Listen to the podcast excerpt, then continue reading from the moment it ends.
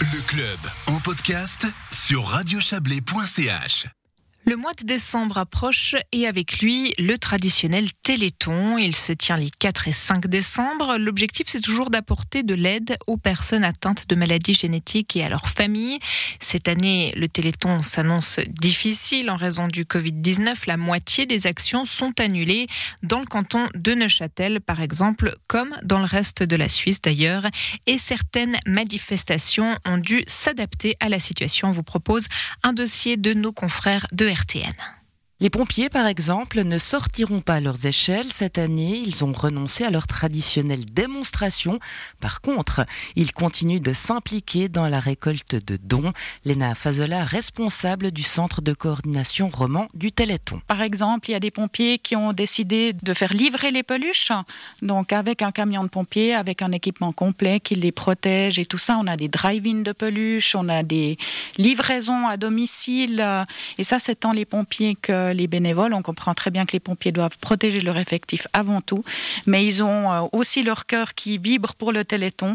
Donc ils ont vraiment trouvé des solutions ultra créatives et qui respectent tout à fait les normes en vigueur. On l'a dit, la pandémie rend la collecte de dons spécialement difficile en raison du manque de visibilité des bénévoles sur le terrain. Et à cette difficulté s'en ajoute une autre. De nombreuses associations ont déjà sollicité la population pour survivre tout au long de l'année. Alors est-ce qu'elle sera encore prête à donner pour le Téléthon? On retrouve Lena Fazola. On est bien conscient que ça sera compliqué peut-être pour eux aussi de donner pour le Téléthon parce que le porte-monnaie du donateur euh, n'est pas extensible. Mais voilà, on espère que juste, ne serait-ce que notre mascotte, euh, qui est une peluche euh, qui, qui est pas très très chère, donc voilà, c'est aussi le moyen, et même des dons d'un franc, c'est un soutien qui est important et un message aux familles de dire on est là pour vous, on pense à vous, et déjà rien que ça, c'est extraordinaire. Hein. On a parlé de ce manque de visibilité dans la rue. Pour rester présent, le Téléthon va être plus actif sur les réseaux sociaux et sur ce plan, la Fondation a fait fort, comme l'explique Lena Fazola. C'est vrai que là, on est très très fiers euh, de cette collaboration avec Thomas Wiesel. On y a donné carte blanche. Vraiment, c'était important pour nous parce que c'est ce qui fait aussi euh, sa force. Il y a donné un contenu qui n'est pas un contenu téléthon. Il s'est documenté, il est allé chercher, donc il a vraiment fait un travail de fond. Il a rencontré euh, deux personnes touchées par la maladie et le résultat est juste incroyable. Et puis, c'est vraiment un homme au grand cœur.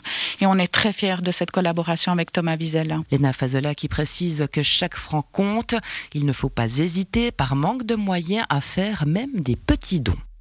C'était un dossier préparé par Sarah Massy de RTN à Neuchâtel et on rappelle que le Téléthon a lieu les 4 et 5 décembre dans toute la Suisse.